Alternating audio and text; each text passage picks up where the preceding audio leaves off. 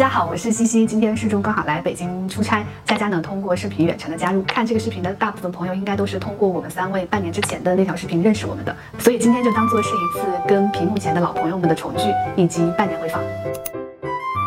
姓名：西西、佳佳、适中，年龄：三十二、三十三、三十三，宿舍房号：二六零。现在的行业：内容和营销、法律服务行业，嗯，销售、法律服务行业。这半年在哪里？北京、深圳、曼谷、伦敦。这半年收到过的最想跟大家分享的一条评论，比较打动我的一条评论就是，老板买走的八个小时也是我们二十四个小时中的一部分啊。这是一个网友在我的微博底下的一个留言。九五后、零零后在谈到呃工作的时候，会非常倾向于要把工作跟生活切割开，或者说今天比较流行的零零后怼老板啊。但是我在职场中的体会其实是纯打工的心态，卖掉了我的八小时，获得一部分薪水，这样子的心态它是有局限性的。我们也不应该倡导年轻人都用这样子的方式去理解工作，你把它当成你自己的事情去做，把你的才华、精力还有时间放进去以后，其实做着做着这件事情就真的成为了你的一部分。我觉得你站着说话不腰疼，流水线上的人怎么办啊？是不是能够有人是从流水线上成长起来的？不能，就做福特生产的这个模式，它的本质就是干掉人的创造性，让人像零件、像机器一样准确，而且把它高度的专业化、垂直化。你不可能在这上面拥有你的创造性。只有在这种坐办公室的白领的工作，咱们还能非常奢侈的去聊意义。你的下属的工作，你觉得他们是有创造性的工作吗？我还在努力吧，努力的不打扰他们的工作过程啊，让整个工作过程是属于他的。我们内容行业其实呃多多少少都有 credit 嘛，就在内容行业，咱们去聊工作的意义，它可能是可以的。这个世界上就有很多的工作，它就是注定是很苦的，你就注定是没有办法你在这个工作中去实现你的自我的。就像刚刚西西说的，你的作品处理问题的能力，把这些东西尽量的积累起来，这个工作可能是。交付了的，你的能力、你的这个精力，其实是沉淀在自己这里的。我们面对工作的时候，可以更多的用这样子的角度去看老板的事情，它就不是我们自己的事情。其实也不一定，在做的过程中，呃，你的掌控力更强了，你的位置更关键了，在这个其中的角色更重要。在很多业务项上，你其实就是第一决策人。对很多人来说，工作就是平庸生活里的平庸的一种存在，就是他靠这个赚到钱，他就能生活下去，这就够了。为什么一定要有尽头呢？前提就是说我希望我是一个带劲的人啊。我觉得这是我们现代人对工作的一个迷思，就是我们把很多的价值都放在了工作上，为什么呢？工作承担得了吗？工作承担得了你全部的自我实现吗？呃当然，当然，对，这是一个选择，不同的人有自己的态度。比如说他现在好好干，他特别努力。那如果他他一直想的是我靠我现在的努力，我沉淀的东西，我能置换到更多的机会。很显然这几年这个机会已经比较少了，他能置换到啥？机会始终是存在的，不不因为大环境不太好，所以窗口就就关死了呀。或者说场口的大与小不应该是我们决策的原因，场口大我们就努力，场口小我们就不努力。我现在特别不喜欢给年轻人去讲要好努力工作啊，你够努力啊，你努力了总有机会的，因为你屁股变了。所以你的眼睛里才看到的都是机会，可是你想想，你现在接触的是什么人？如果你再还原到一个二本毕业的，去一个小破公司做一个小的执行层，你想象他眼睛里看到的机会，然后你告诉他，因为你不够努力，你的努力之后的机会是只能跟不努力的情况来对比。而不能跟过往前二十年的人来对比，因为对于他来说，前二十年的人哪怕遍地是黄金，我觉得他没有意义。那我觉得很有可能对现在年轻人来说，他努力和不努力的那个嗯差别真的不太大，是一个概率问题。就好像今天上北大对一个人的人生的影响的更小，嗯，其实一定比咱们那会儿从概率上来说更小，对不对？嗯对，但是他总是是不是比他没上是不是还是稍微强一点呢？很可能还是强一点的。你也只能在自己的方寸之间做选择、做取舍。任何一个时代的人都需要希望啊。他在这个流水线上没有希望，但是他可以在工作之外去建立他自己的生活，不是要把所有的价值都建立在工作上的。东莞的流水线一天十五个小时的的工作之外没有生活，就是很残酷的。确实有非常多像你所说的那些，他既没有工作上的可能性，又没有生活上的可能性。这种情况，我想在今天是存在的，但是在当年以前骆驼祥子其实也是一样的。我刚才说的是另外的，就当我们有一个机会的时候，我们现在不是处在这种状态的时候，我们要尽量的给自己拓宽这种可能性，而不是把自己往流水线的这种方向去类比。之中讨论的是，有一部分人他是出售自己的工作时间，这一部分人应该把这八个小时当成自己二十四小时的一部分，在完成日常工作的时候去努力学到东西也好，长本事也好，建立一种呃责任感也好。西西把诗中的问题扩大到，那么那些就是出售自己十个小时，但是他的工作完全没有能动性的那一群人，应该如何在工作里面构建自己的意义？这是一个就是工作之苦的问题。我我觉得我们没有答案。我想在英国肯定有很多年轻人，他就是六点钟下班，啊安稳的做好自己的分内之事，他也也可以如此。像师兄说的，当我们做纵向比较的时候，他的机会窗口相差特别大，但是在一个个人的方寸之间，努力会比不努力更好。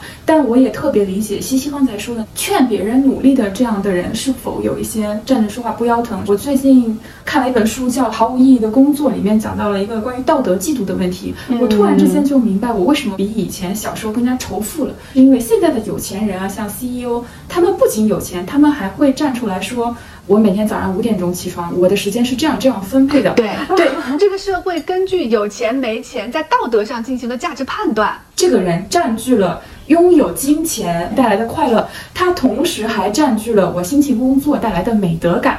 那么反观我自己，如果我把他的成功归因于他的努力的时候，我这个时候对自己的结论有两个：一个是我又穷又懒惰；第二个是我越懒惰越穷，是一个恶性循环。他。非常的努力导致了他的成功，这个因果关系真的成立吗？还是说他一开始有了初始财富，有了教育资源，有了社会资源，有了家庭的扶持，甚至有了可能伴侣的支持，这一切突然之间都不存在了，只归因到了他的努力。对，这个时候我觉得对于努力的这种疯狂的追求是让人痛苦的，因为这个时候这种道德光环只会让普通人觉得我的失败来自于我的不努力。但是回归到我个人身上来说，在一种情况下可以选择努力还是不努力，我一定会选择努力，是因为。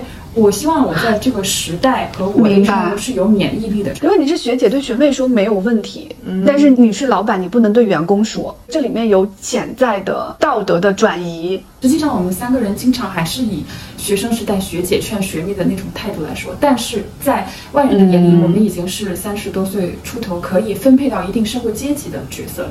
这个时候，我们再说这样的话，就容易让人觉得我们在展现自己的成就的同时，把他们归因到了我们的自己的努力。所以，我是很害怕给年轻人意见的，因为我们不管给了什么意见，都会造成这样一种错误的因果关系的假象。佳佳说一下最打动你的评论吧。印象最深的评论比较简单，有一个我的高中学妹，我其实已经不记得她了。她当时说：“佳佳学姐，你还记得那个时候在我们校门口的那个公交车站下车了之后下雨了，然后从校门口的车站走到宿舍有很长的一段路。啊，她说你给我撑了伞，好像是那种翻口袋找到了二十块钱的那种感觉，让我自己觉得有一段非常美好的、很小的善意的举动，让一个人记得了，而我自己忘记了，我又找到了他。一直觉得自己想要。”成为一个善良的人，这件事情让我非常非常的开心。这半年最想推荐的一本书，我想要推荐的书是《女性主义有什么用》。它的呈现方式挺有意思，它是通过四十个日常当中我们经常会遇到的一些问题，然后去呈现这背后所带来的传统的意义。那比较接地气吧。比如拿约会买单来说。他讲了过去女性并不工作的历史背景，他不是说她买不买单的问题，而她就是没有钱，她就是不买单。隐含的意义就是女性经常会用其他的东西来回报约会。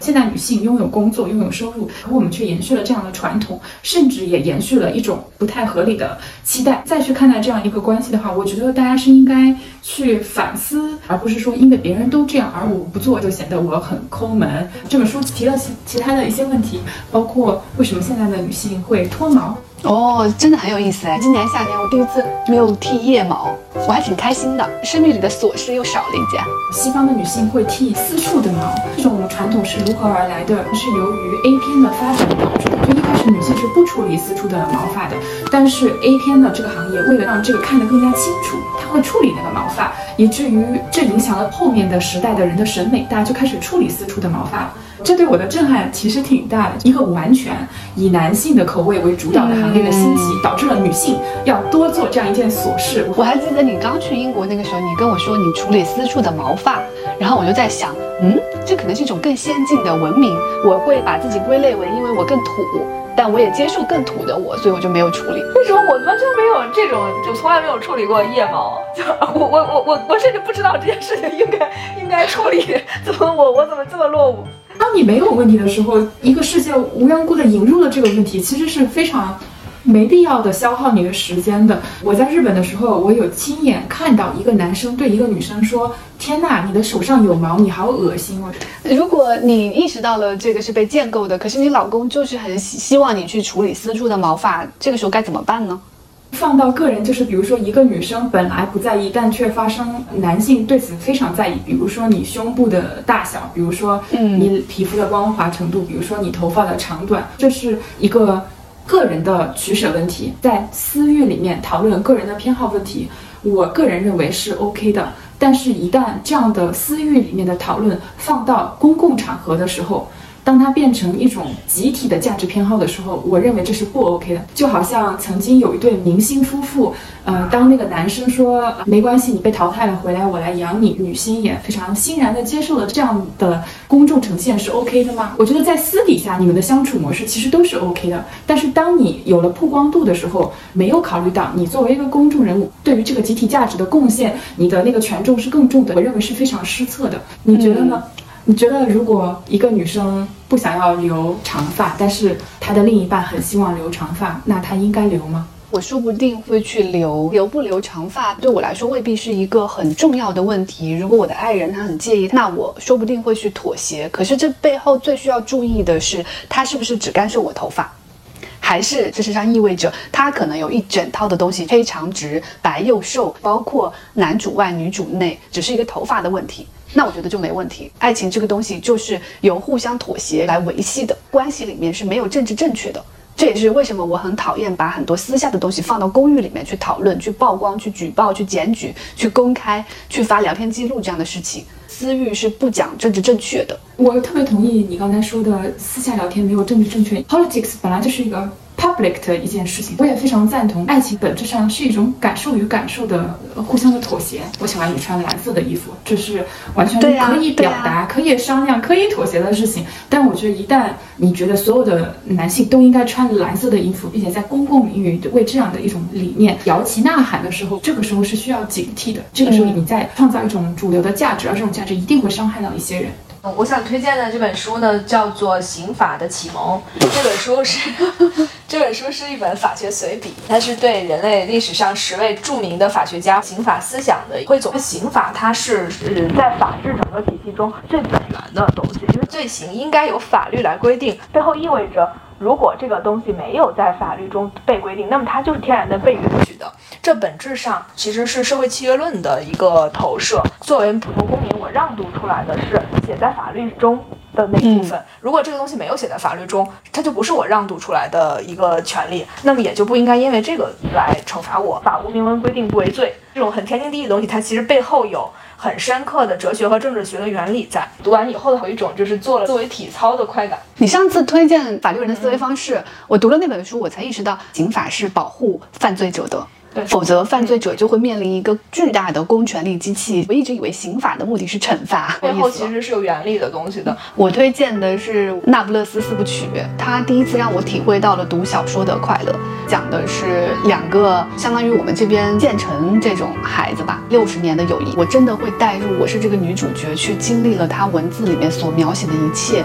我不知道是因为她的文字能力太好，还是因为我跟这个女主角有某种意义上的共情，比如。说每一个成长的阶段，你都会有一位天才女友。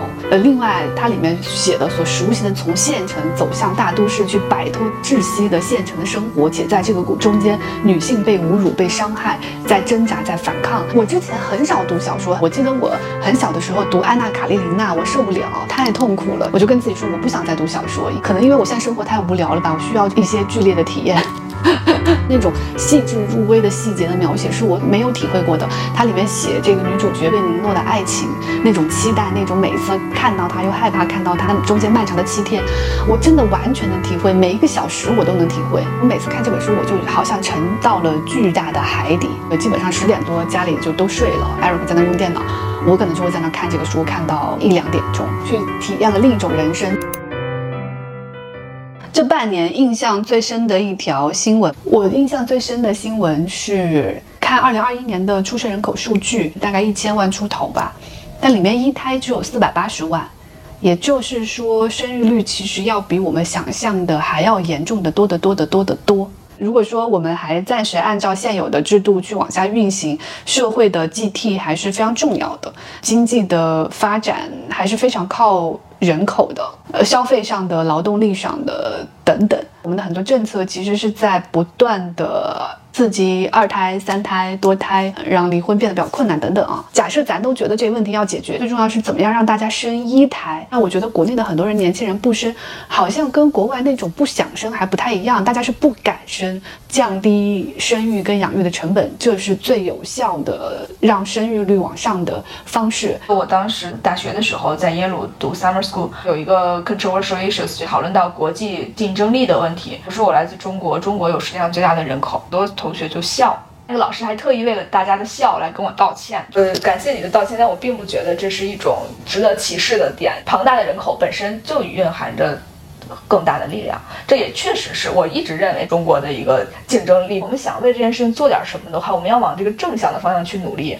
比如说，生母乳和奶粉是不是一回事？这个不是我们的目的。通过解放更多的呃新手妈妈来给。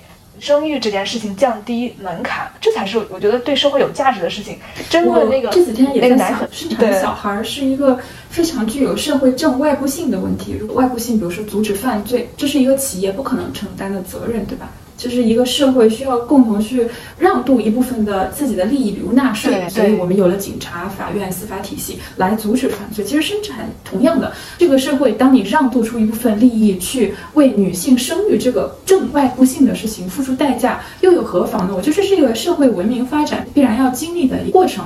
在解决生育这个问题上，生的人和不生的人，OK，佳佳你是不生的人，我是生的人，我觉得我们也是一个共同体。